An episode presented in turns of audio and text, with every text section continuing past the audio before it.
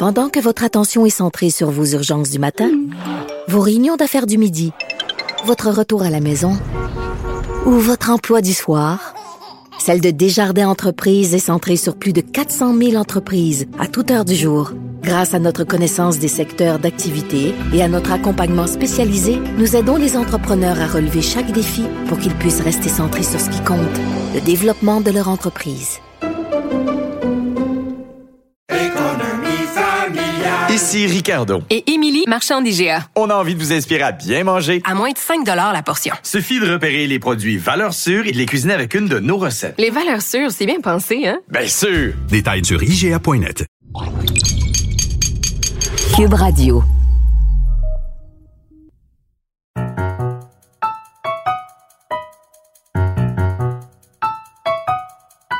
Ici Mathieu Boccoté et bienvenue aux Idées mènent le monde.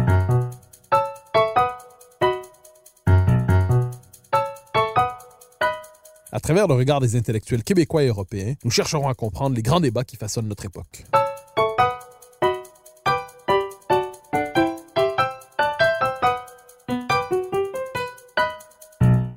La mort de Sean Connery il y a quelques semaines a marqué les consciences. À travers ses plus grands rôles, l'homme en était venu à incarner une certaine idée de la virilité au cinéma. À travers ses rôles, à travers son style, l'homme appartenait à un autre temps. De James Bond à Jim Malone, il a marqué l'histoire du 7e art. Ce qui m'a donné envie d'en savoir plus sur l'évolution de la masculinité au cinéma dans un monde qui croit de moins en moins à sa légitimité. De la virilité à la fluidité, comment se représente-t-on la masculinité au grand écran? Pour en parler, je reçois Arthur de Vatrigan, journaliste et critique de cinéma, qui consacrait justement à ce grand acteur un très bel article dans les jours qui ont suivi son départ. Arthur de Vatrigan, bonjour. Bonjour. Alors, question première, lorsque Sean Connery décède, vous faites un papier euh, en forme, en forme d'hommage, en forme d'éloge. Que représentait-il dans l'histoire du... Au temps où nous nous en sommes rendus, que représentait-il dans l'histoire du cinéma? Que représentait Sean Connery à travers ses différents rôles, à travers son personnage? Bah, déjà, Sean Connery, je pense que c'est l'enfance de beaucoup de beaucoup de monde, euh, de beaucoup de personnes qu'on est euh, qu'on qu'à sa mort, c'est-à-dire il y a que quelques mois qu'on avait 20 ans, qu'on avait 40, qu'on avait 60, fait partie de notre imaginaire euh, cinématographique. Et on a connu euh, Sean Connery euh, sans barbe et Sean Connery avec une barbe. Euh, Sean Connery, c'est 40 ans de carrière et des rôles de de de jeunes de jeunes loups aventuriers, des des, des rôles de, de, de papa et des rôles de grands-parents.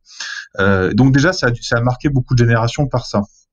Et en effet, ce que vous avez très bien rappelé dans votre introduction, c'est Sean Connery, c'est une certaine idée euh, de l'homme, une certaine, euh, un certain héroïsme idéal aussi, parce qu'il incarnait toujours des héros, parfois même anti-héros, mais c'est toujours ce, cette masculinité un peu héroïque qu'on retrouve, euh, qui a été façonnée évidemment par Hollywood et qu'on a retrouvé pendant 5 six générations de films et dans différents genres qu'il lui-même a incarné d'ailleurs. Alors, Hollywood a marqué euh, avec des personnages comme James Bond et quelques autres l'imaginaire collectif. On pourrait dire quelles sont les, quelle est la grande époque de cette masculinité héroïque, de cette masculinité virile dans l'histoire du cinéma hollywoodien? Et quels sont les différents types de cinéma qui incarnaient d'une manière ou de l'autre cette figure classique du masculin? Alors, euh, je suis pas certain que cet héroïsme est complètement disparu et que cette figure est complètement disparue. Si on revient un peu à l'origine, euh, pourquoi Hollywood a façonné en fait ce, cet héroïsme masculin c'est euh, par le western. C'est le western qui est l'origine de tout. Le western, c'est les, premiers films d'Hollywood. Euh, et le western a cette particularité en fait d'être né avec le cinéma, un art qui lui-même débute au moment où la conquête de l'Ouest se termine. Euh, c'est pourquoi que, notamment, si vous regardez le film My Darling Clementines, John Ford, le réalisateur, a recueilli directement le témoignage de Walter qu'il a côtoyé. Et en gros, les westerns, ils mythifient, dans la première époque, mythifient la réalité. Ils transforment les petites bagarres en combats épiques, des petits règlements de compte en règlements de compte crépusculaires. Ils exaltent l'épopée de ces hommes. C'est pour ça qu'on a toute une première partie de film entre 30 et 40 qui exalte ça. Ce qu'il faut bien comprendre, c'est que les Américains n'ont pas leurs trois mousquetaires, ils n'ont pas l'Iliade et l'Odyssée. Et le western va participer à la façon dont les Américains se sont pensés eux-mêmes, se racontant à la fois en tant que nation, mais aussi en se dévoilant l'ancien monde, qui est avec une histoire faite de légendes et de terres promises. En fait, le western permet aux Américains de s'offrir ce qu'ils possédaient pas, c'est-à-dire les, des Alexandres. L'ancien monde à Ulysse, à D'Artagnan, les Chevaliers de la Table Ronde, Robin des Bois. Bah, les Américains, ils vont s'inventer Wyatt Buffalo Bill, David Crockett, Pat Garrett, Billy the Kid, James, tous ces personnages-là, qui vont devenir ensuite des icônes incarnées par des acteurs, John Wayne, Gary Cooper, Kirk Douglas, Errol Fling, euh, voilà. Et en fait, comme les mousquetaires, comme les chevaliers, comme Hercule, pour euh, toute l'imaginaire fait passé essentiellement par la littérature euh, en Europe, le, le, cinéma va créer cet imaginaire-là et donc va créer cette figure du héros parce que va offrir du rêve, notamment les enfants. Quand vous, enfants, vous lisez Chrétien 3, bah, les Américains, eux, regardent les films de John Ford et regardent Jesse James et regardent Earp. Donc, à partir de, le, c'est pour ça le, le, Hollywood façonne cette figure héroïque masculine. Et à partir de 50, la figure du, du cowboy va un peu faire sa mue et va devenir ce Paul, Paul Lonson cowboy, vous savez, qui, qui, qui s'évade euh, comme ça à la, au crépuscule et va devenir un peu plus fragile. Euh, mais ce héros-là, qui est façonné par le western, va ensuite exister dans différents genres. On va le retrouver dans le, on va le retrouver dans le, dans les polars évidemment. On va le retrouver dans les films d'aventure. On va le retrouver. Donc le western va perpétuer également, je pense, 70. On va le retrouver dans différents genres, mais toujours ce héros-là, euh, façonné au départ par le cowboy. Parce que le cowboy, c'est qui? En fait, c'est un héros qui travaille à se détruire parce qu'il n'existe que parce qu'il y a un, espace vierge à civiliser, mais qui est lui-même incapable de civiliser. Et donc il y aura toujours cette fragilité en lui. Et donc le, je pense moi que le, héros masculin dans, dans, le cinéma hollywoodien sera toujours ce héros viril mais fragile. Et c'est parce qu'il est d'autant plus viril que sa fragilité est touchante. En fait, c'est pas le héros, c'est pas Chuck Norris ou c'est pas Steven Seagal comme certains ont essayé de nous le faire croire. Ça, ça a existé dans les années 85-95. Le héros, c'est, euh, si on reprend les icônes, c'est John Wayne, c'est Clark Gable, c'est Humphrey Bogart c'est des héros, évidemment, ils sont tous fluides, mais ils ont tous une fragilité. Et vous reprenez tous les héros dans tous les genres de films, ils sont tous un peu comme ça. Et ça n'a pas complètement disparu, et je désespère pas que ça continue. Alors, vous évoquez la figure du western qui est typiquement américain, qui est lié à l'imaginaire des États-Unis, qui est lié à l'histoire d'Hollywood, mais Hollywood va se développer euh, en s'appropriant aussi l'imaginaire du vieux monde. Et pour en revenir à Sean Connery, on peut dire que la figure de James Bond, c'est probablement la, puissance matérielle ou c'est la puissance industrielle d'Hollywood, mais qui se réapproprie une première fois, il y en aura d'autres, l'imaginaire, donc dans ce cas-là, l'élégance du vieux monde, tout comme on pourrait dire que beaucoup plus tard, avec les Seigneurs des Anneaux, on se réapproprie l'imaginaire euh, archaïque de l'Europe du vieux monde avec les moyens hollywoodiens, mais est-ce qu'on peut voir dans le personnage de James Bond, de ce point de vue, une forme de point de rencontre entre les codes culturels de l'élégance européenne avec les moyens de fabrication de, mythes du cinéma américain? Ah oui, tout à fait. James Bond, c'est l'homme de l'Occident, quoi. C'est le viril, héroïque, euh, que les femmes aiment et que les femmes détestent en même temps, qu'on aime, qu'on aimerait avoir comme amant et forcément comme époux, et qui protège qui les protège la veuve à l'orphelin, et qui est tout seul, et, qui, euh, voilà, qui, part. on, est un peu dans, l'imaginaire aussi chevaleresque. Et, euh, Hollywood, euh, dire le cowboy, c'est un chevalier en fait. C'est un chevalier qui peut être un peu viril, qui peut être parfois un peu rustre, mais force, qui sera pas forcément un gentleman, mais il y a toujours, toujours cet idéal de protéger la veuve à l'orphelin et après qui développera avec un peu plus un peu plus tard sera dans on développera la galanterie. D'ailleurs ce qui est assez amusant c'est que je j'ai changé il y a pas très longtemps avec un cinéaste français que j'aime beaucoup qui s'appelle Emmanuel Mouret qui fait des euh, ses films les plus connus sont Mademoiselle de Jonquière et son dernier son qui est sorti il y a quelques mois s'appelle les choses qu'on fait les, choses qu'on dit les choses qu'on fait et qui m'expliquait que lui il a découvert la notion de gentleman au cinéma par Hollywood dans le film, les, avec les films, vous savez, des années 40, les films de Capra avec Jen Stewart, avec Gary Grant. Voilà, c'est, quelque chose qu'il ne connaissait pas et qu'il a découvert par le cinéma. Donc, on retrouve évidemment ça dans James Bond et c'est pas quelque chose qui, euh, a été inventé par Hollywood. Ce sont des codes qui, qui, ont, qui, sont, allés piocher euh, dans l'imaginaire évidemment euh, du vieux monde et dans la culture et dans la littérature du vieux monde. Alors, vous évoquez justement euh, la figure de James Bond qui est associée à Sean Connery.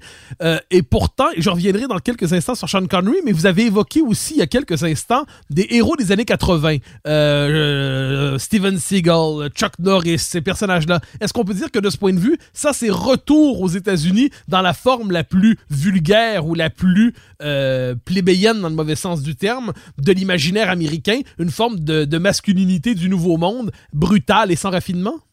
Oui, et ça n'a pas duré très longtemps. Hein, d'ailleurs, euh, je ne suis pas un historien du cinéma, mais si on date, ça doit être 85-95 sur 10 ans. Et encore, on est sur beaucoup une sorte de, de là, on est vraiment dans le ce que Hollywood peut faire de pire, c'est-à-dire euh, euh, dupliquer pour des questions de rentabilité un faux modèle, parce que le si on regarde tout, ça vient d'où en fait? Ça vient euh, Rambo et Rocky. En gros, c'est Stallone qui crée ça. Euh, sauf que Rocky et Rambo, en tout cas dans les deux premiers opus, euh, ne sont pas uniquement des muscles. Euh, je vous rappelle que Rocky, euh, je veux dire, on, se, on est tous émus quand Rocky sur la patinoire en train de draguer Adrian et Rambo s'effondre en larmes à la fin dans le premier épisode.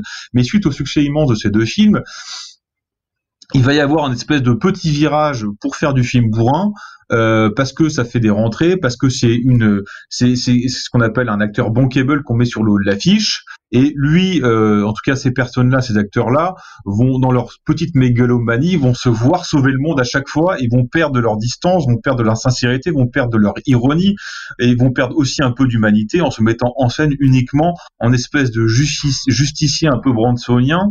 Euh, pas très intéressant où le principe est juste de montrer à l'écran euh, les muscles saillants, les grosses armes et euh, des explosions. Mais c'est une période qui est heureusement assez courte dans l'histoire du cinéma. Et qui d'ailleurs va devenir un peu différente après, parce que ceux qui vont prendre le relais de ça, c'est qui? Euh, C'est la série des Die Hard, c'est Bruce Willis. Et Bruce Willis redonne de va redonner de la distance, de l'humour, de l'ironie et de l'humanité à ces personnages-là. Alors justement, vous évoquez, donc c'est une période assez brève, donc on retrouve la figure du, appelons ça, du héros masculin que vous évoquiez dès le western. C'est toujours un héros euh, avec sa part de fragilité, c'est-à-dire euh, qui accepte le rôle qu'on lui prête, même s'il n'en a pas nécessairement envie, qui a sa blessure, mais qui la transcende pour, euh, pour passer à l'attaque, pour, pour faire ce qu'il doit faire, ce qui est un peu le personnage de, de Bruce Willis dans les Die et ainsi de suite. Jusqu'à quel moment peut-on dire cette espèce de retour d'une figure classique du masculin dans le cinéma? Jusqu'à quel moment on va voir ça? Et à quel moment on bascule ensuite dans ce qu'on pourrait appeler peu à peu le masculin déconstruit et la le glissement progressif vers la, fluidité d'aujourd'hui? Euh, on pourrait peut-être dater début des années 2000 et encore je suis même pas certain parce que évidemment, on a tendance à dire aujourd'hui, euh, et c'est ce qu'on entend d'ailleurs de la partie euh, de, tous ces intellectuels progressistes, c'est cette idée de masculinité hégémonique qui permet de perpétuer l'affreux patriarcat et la domination sur les femmes. sauf que dans les faits, si on regarde bien, les icônes aujourd'hui, euh, c'est qui euh, C'est-à-dire les icônes, c'est les, les, les, acteurs qui sont demandés par les marques pour faire de la publicité. Euh, ce sont des personnes qui sont tous sauf fluides. C'est des personnes comme Bradley Cooper, par exemple. Euh, C'était il y a quelques années George Clooney. C'est encore aujourd'hui Brad Pitt. Euh, je ne vois pas, euh, malgré tout l'admiration le, que j'ai pour le film Juno, je ne vois pas Ellen Page, appelée aujourd'hui Elliot Page, devenir une icône d'une marque pour promouvoir quelque chose. Donc, on peut vous dire qu'il y a une bascule euh, sur le personnage du héros, mais je ne suis pas certain que ça soit uniquement dû à une, à une, une idéologie euh, qu'on appelle l'idéologie dominante, qui est assez juste, qui veut venir, euh, qui, qui, qui essaye de, de passer par Hollywood pour inoculer, inoculer de, de, de l'idée euh, et leur idéologie euh, sur la masse. Euh, pour une raison très simple, c'est qu'il faut pas oublier ce que c'est que le cinéma. Le cinéma, c'est une industrie populaire. Donc, c'est-à-dire ça touche le plus grand nombre. Et vous ne pourrez pas faire croire au plus grand nombre que 1 égale 1 égale 3. C'est pas possible. Ça peut marcher à Sciences Po, ça peut marcher à l'université, ça marchera peut-être sur les deux, lecteurs des Inrecuptibles ou de Libération, mais ça ne marche pas auprès du grand public. Et la preuve, si vous regardez ce qui marche au box-office encore aujourd'hui, en 2020 pour la France, parce que les États-Unis ont complètement fermé, les trois premiers films sont Tenet, 1917 et Bad Boy for Life, qui sont tous des films fluides. Et en, 2000, en 2019, le box-office mondial, on a les Avengers, on a Spider-Man, on a Captain Marvel, on a Fast and Furious, et on a évidemment le Roi Lion et la Reine des Neiges, parce que c'est l'industrie Disney.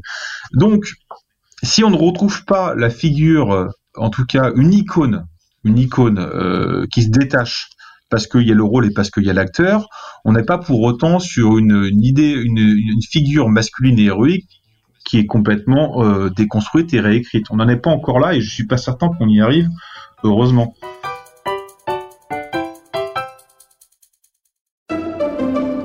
Pendant que votre attention est centrée sur vos urgences du matin, vos réunions d'affaires du midi, votre retour à la maison ou votre emploi du soir, celle de Desjardins Entreprises est centrée sur plus de 400 000 entreprises à toute heure du jour. Grâce à notre connaissance des secteurs d'activité et à notre accompagnement spécialisé, nous aidons les entrepreneurs à relever chaque défi pour qu'ils puissent rester centrés sur ce qui compte, le développement de leur entreprise.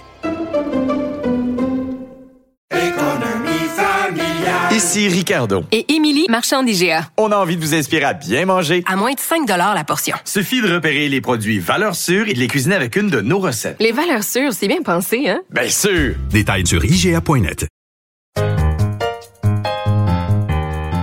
Alors, vous avez évoqué très justement, parce qu'on devait y arriver inévitablement, toute l'industrie, appelons ça du super-héros, l'industrie Marvel, hein, qui, euh, qui est en train, qui, qui, a des effets sur la culture populaire, comme on le voit de plus en plus.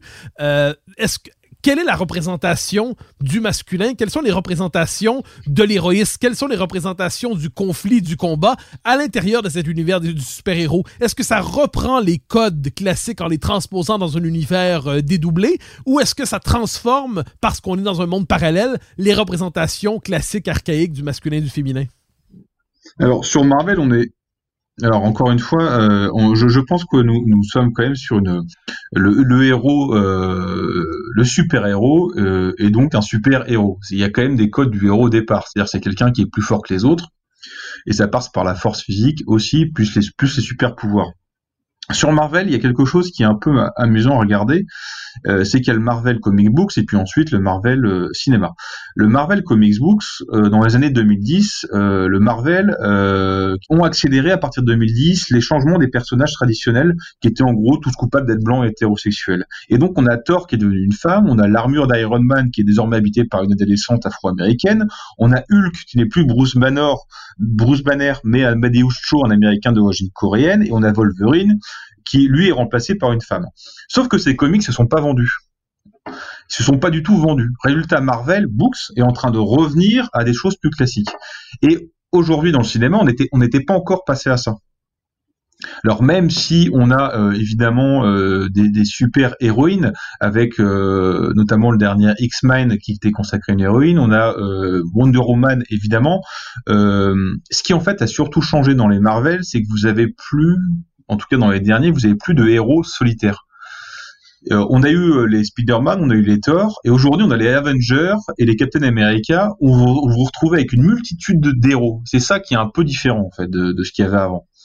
Mais globalement, le Captain America euh, et Thor, c'est euh, des types qui font un mètre cube et qui sont bourrés de muscles, hein, et en plus, en plus d'avoir des super pouvoirs magiques.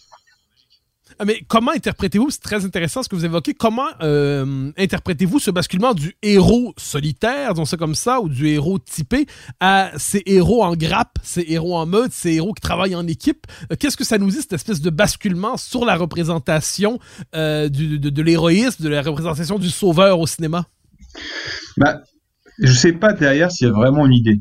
On est quand même au cinéma dans la dans une idée aujourd'hui qui est plus de la de, de une consommation un peu effrénée de l'art.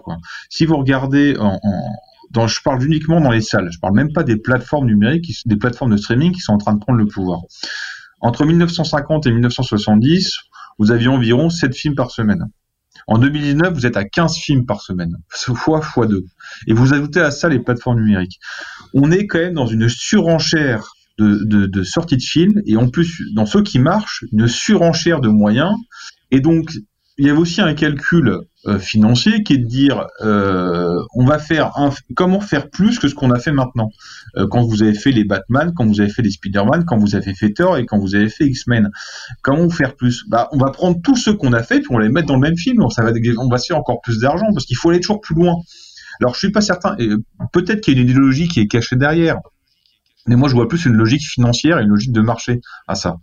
Et ce qui fait d'ailleurs, c'est que si on a encore un semblant de figure héroïque masculine, on n'a plus d'icônes euh, d'acteurs, d'icônes et d'acteurs derrière.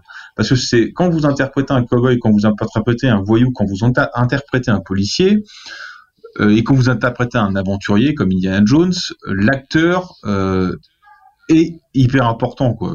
Il y a un casting qui est euh, le casting ne doit pas être raté. Quand vous interprétez un super-héros, derrière son armure, derrière son masque, on a quand même l'impression que le, personnage qu'il interprète, l'acteur peut être interchangeable. Et donc on a si on a des figures un peu héroïques, on a quand même perdu l'icône parce qu'il n'y a plus de rôle à interpréter. Euh, les icônes, qui étaient les icônes d'avant, à savoir Gary Grant, Cooper, Delon, McQueen, Brando, Mastroianni, Brad Pitt, on les, on n'a plus trop ça. Quoi. Il en reste quelques-unes, mais on n'a plus ces, personnages-là qu'on qu'on allait voir parce que c'était euh, un film avec Clooney, c'était un film avec Brad Pitt, c'était un film d'Eastwood, c'était un film avec Bruce Willis. On a perdu un peu de ça. Alors, vous avez évoqué justement un personnage vers lequel je voulais vous conduire, c'est Clint Eastwood. Alors, Clint Eastwood, qui, euh, est connu dans l'imaginaire d'abord à la manière de l'inspecteur Harry, d'abord et avant tout, donc celui qui fait le sale travail, qui fait le sale boulot, l'homme dur parce qu'il doit l'être, parce que les institutions ne sont pas à la hauteur.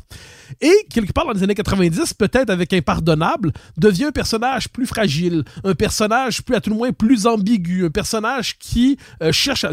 plus, plus subtil peut-être. Est-ce qu'on peut voir à travers un personnage comme Clint Eastwood aussi une évolution des représentations, à la fois du sauveur parce qu'il jouait ce rôle, à la fois du masculin parce qu'il incarne aussi une forme de, de figure masculine forte? Est-ce que Clint Eastwood on a évoqué Sean Connery d'abord, mais est-ce que Clint Eastwood est un autre personnage que l'on peut suivre pour voir l'évolution des représentations du masculin et du héros dans le cinéma américain?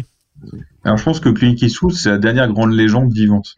Euh, encore aujourd'hui. Il a, euh, il a pas loin, euh, presque 93 ans, et d'ailleurs il, il, est déjà en train de faire son prochain film, ce qui est une longévité assez étonnante. Après, Clint Eastwood, c'est un personnage qui est très, un, un, cinéaste qui est très libre. On a voulu lui coller des étiquettes, on lui en a collé beaucoup, parce que c'est vrai que son premier personnage était le le blondin dans les films de Sergio Leone et qui pour le coup lui était vraiment une sorte de caricature un peu de héros masculin. Euh, il ne parlait pas beaucoup, il avait peu de fêlure, euh, voilà, il était assez placide. Ensuite, il y a eu l'inspecteur Harry en effet, mais n'oublions pas le dernier inspecteur Harry qui est réalisé par Eastwood lui-même où le personnage le plus important est une femme dedans.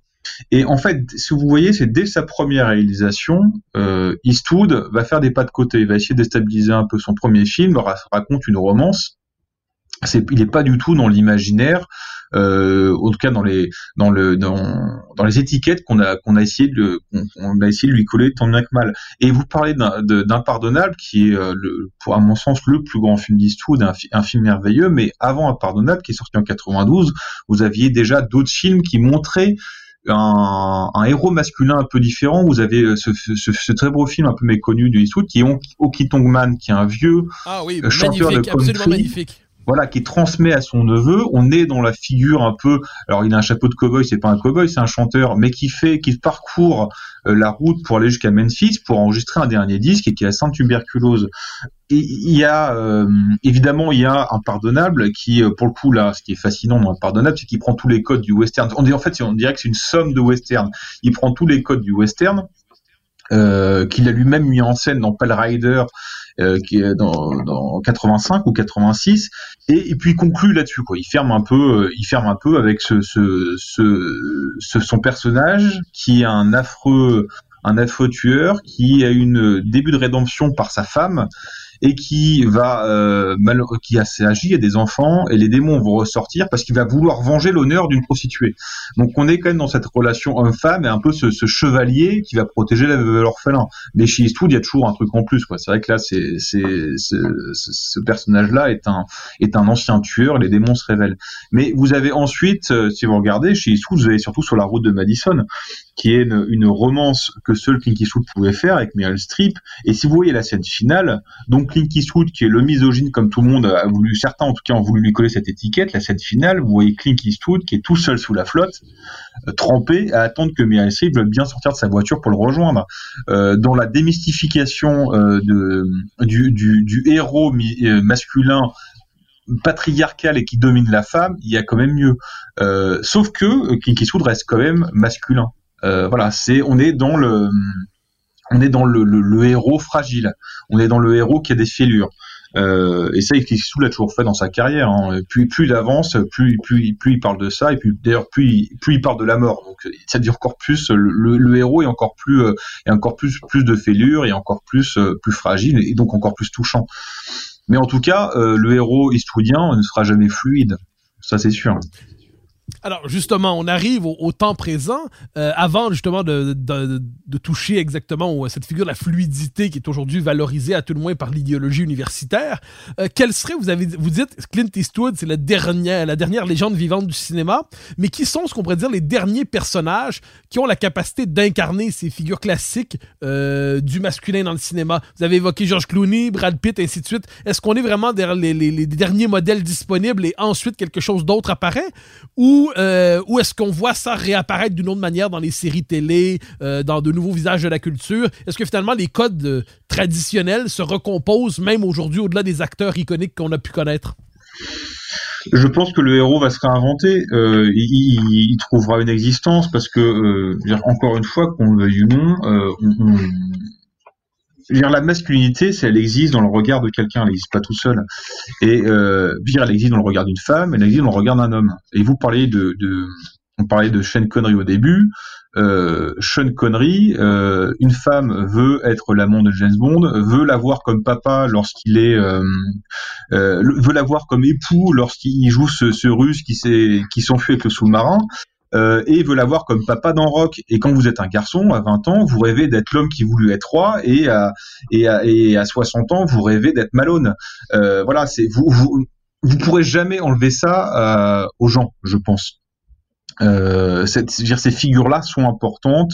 Euh, évidemment qu'on essaye de dé... certains essayent de déconstruire ça, essayent de nous faire croire que oui, ça c'est. Mais vous vous enleverez jamais jamais ça aux personnes. Ensuite, après, on est quand même dans une. Dans, le problème, c'est euh, cette idéologie que vous que vous expliquez vous d'ailleurs très bien dans, vos livres, hein, Mathieu. C'est euh, c'est cette volonté, euh, cette dictature diversitaire. Le problème d'aujourd'hui, c'est qu'on ne on ne on veut gommer toute norme évidemment que tout euh, que tout homme ne tous les hommes ne sont pas grands ne sont pas tous forts ne sont pas tous euh, héroïques euh, voilà ça c'est évident. Euh, et que toutes les femmes ne sont pas toutes belles et ne sont pas toutes Scarlett ou ne sont pas dans, dans autant monde ne sont, ne sont pas toutes Marilyn Monroe. Euh, ça c'est évident. Ensuite euh, nous sommes au cinéma. Donc au cinéma on n'est pas dans la réalité. Donc on n'est pas soumis au détecteur de fake news. Et le cinéma c'est offrir un peu d'évasion offrir un peu de rêve. C'est pas nous montrer une réalité qu'on vit tous les jours euh, voilà, on veut pas de ça.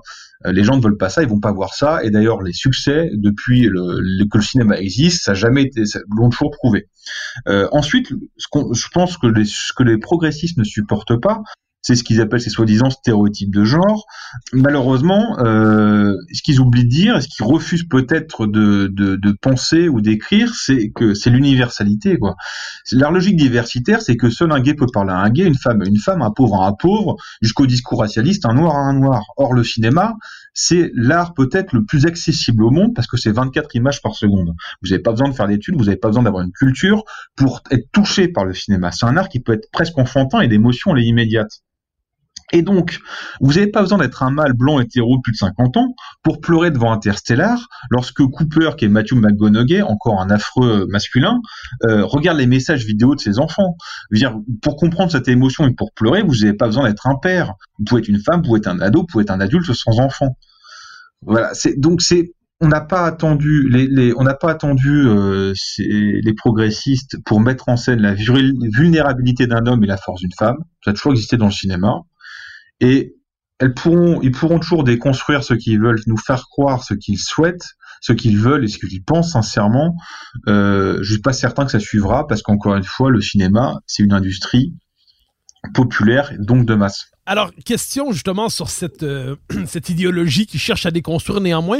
Est-ce qu'il y a certains films euh, iconiques qui représentent cette tentation de déconstruction, qui représentent de manière particulièrement vive la volonté de déconstruire, de, mais non pas sur le mode de la subtilité des êtres à la Eastwood, mais d'une volonté claire de déconstruire, d'abolir les figures classiques euh, du masculin du féminin, d'abolir en fait le masculin? Est-ce qu'on retrouve ça dans certains films qui ont eu un certain succès néanmoins? Euh... Je dis d'abolir, je devrais peut-être dire d'humilier, de, d'inverser, de, déconstruire absolument. Oui, je, je, réfléchis en même temps, parce qu'on a entendu beaucoup de choses. On a entendu que James Bond allait être une femme, on a entendu que Disney allait faire ci, allait faire ça, pour l'instant je les ai pas vus. Euh, alors oui, dans La Reine des Neiges 2, euh, c'est vrai que l'homme n'existe plus, euh, a disparu. Bon, déjà dans le, La Reine des Neiges 1, c'est avec le, le, le, concept du prince ou de l'homme héroïque n'existait pas vraiment. Il y avait euh, le, le casseur de glace avec, avec son reine, mais il était un peu mis de côté. Euh, dans la Reine des Neiges 2, bon, ils ont carrément disparu. Euh, ensuite, bon, qu'est-ce qu'on a? On a eu euh, All Guard chez Netflix avec Charlize Theron, euh, qui, voilà, alors le, principe c'est quand même amusant, c'est de critique la masculinité virile, mais en fait veulent faire des femmes qui jouent les rôles d'hommes, ce qui est complètement absurde. Et donc il y a eu ce film-là, All Guard sur Netflix, mais qui n'a pas marché, qui n'est pas très intéressant. Euh, Il y a Wonder Woman qui est pas inintéressant parce que pour le coup c'est une c'est une vraie héroïne. Euh, J'ai pas encore vu le 2 parce que c'était plusieurs fois repoussé. C'est vrai que dans le 1, ce qui était amusant, c'était il y avait un héros parce qu'il fallait quand même un héros hollywoodien, mais Wonder Woman était plus fort que lui. Et donc c'était comment mettre en scène euh, un- une, héroïne plus forte que l'homme sans émasculer complètement l'homme non plus. Euh, donc je sais pas si dans le 2 ils ont définitivement émasculé l'homme ou si voilà, je, ne sais pas Euh, parce qu'il y a quand même un, sacrifice de l'homme à la fin. Donc mais, comme ça non, je ne vois pas de, de films en tout cas de films grand public ou de films qui ont marché ou de films avec des moyens qui ont euh, mis en scène cette idéologie.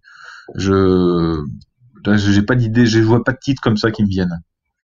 Alors, j'en arrive à, ma dernière question. On a évoqué euh, Sean Connery, on a évoqué Clint Eastwood, on a évoqué aussi des, des, acteurs de nanar comme Chuck Norris et Steven Seagal. On a, on, a, évoqué plusieurs figures. Pour vous, quel est le plus beau rôle masculin de l'histoire du cinéma? Je devine que je vous en, vous en demande un, vous en aurez deux ou trois en tête. Mais si je vous proposais les plus beaux rôles masculins de l'histoire du cinéma, lesquels vous viendraient à l'esprit?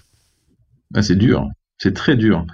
Euh, c'est très dur. Euh, les plus beaux rôles de l'histoire masculin. Euh, j'aime beaucoup Humphrey Bogart dans Casablanca. Euh, j'aime, voilà, je, je trouve qu'il a une figure, euh, voilà, c'est- on a, j'ai toujours rêvé d'être Humphrey Bogart dans Casablanca et surtout j'ai toujours un doute sur la fin. Je ne sais pas s'il se sacrifie vraiment euh, ou il se débarrasse de cette bonne femme qui l'ennuie. J'ai encore un doute. Euh, et euh, le film, selon les heures et selon les jours où je le vois, j'ai pas la même interprétation. Donc ça, ça m'amuse beaucoup. Ensuite, c'est vrai qu'un, c'est compliqué, quoi.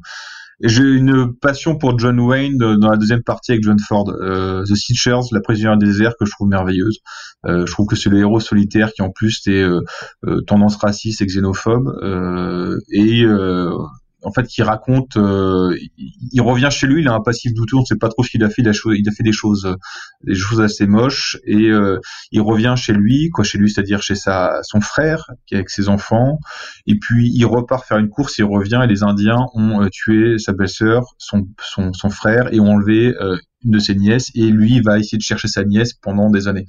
Et je trouve que c'est un personnage, un personnage déjà de, cow-boy me- merveilleux et puis un personnage masculin avec euh, toute sa splendeur et sa et sa part sombre euh, qui n'est pas du tout niée et qui est très euh, qui m'a beaucoup touché voilà. Mais sinon évidemment il y a Indiana Jones hein, mais ça c'est encore une fois c'est toutes les Madeleines de Proust quoi. Si vous regardez bien finalement quand vous vous demandez à n'importe qui ce- cette question là 95% va vous sortir des films qui ont marqué votre enfance ou que vous avez vu adolescent donc oui, voilà, c'est je cite trois films que j'ai vus enfant et adolescent et qui m'ont profondément marqué, que je revois encore avec plaisir.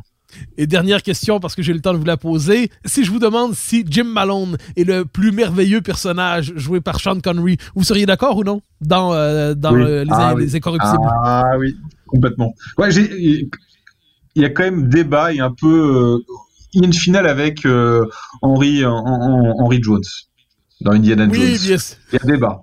Euh, on va dire que la, la fin tragique de Malone fait que ça emporte tout quoi. Ça emporte et puis vous avez le baroque de euh, des, de, ces- de ce magnifique film euh, et, puis la mise en scène qui est merveilleuse donc ça emporte quoi. Il y a un côté tragique très premier degré cette mort affreuse avec euh, ce- cet affreux tueur euh, qui a une tête de cadrave et, et- et qui avec son costume blanc et on est tellement ravi qu'il soit jeté de la tour par par Kevin Costner.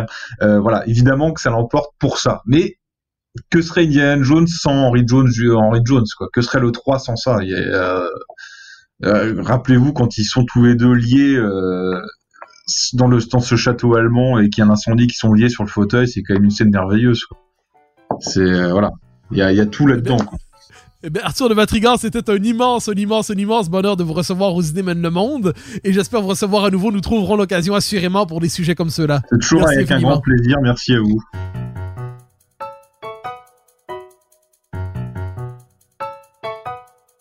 Chers auditeurs des Idées mènent le monde, vous pouvez faire connaître le balado sur vos réseaux sociaux en partageant les épisodes que vous aimez. Cela nous donne à chaque fois un fier coup de main pour faire circuler les idées. Aussi, si vous écoutez sur une autre plateforme que Cube Radio, laissez-nous un commentaire. C'est encore une fois un geste qui nous permettra de faire connaître la série à un plus grand nombre. Merci à vous d'être à l'écoute. Vous pouvez me suivre sur Twitter et sur Facebook. Vous pouvez également lire mes chroniques chaque mardi, mercredi, jeudi et samedi dans le Journal de Montréal. Vous pouvez également m'écouter chaque semaine à la Joute et sur Cube Radio tous les jours à 10h à l'émission de Richard Martineau. Animation et recherche, Mathieu Bocoté. Réalisation, Anne-Sophie Carpentier. Une production Cube Radio.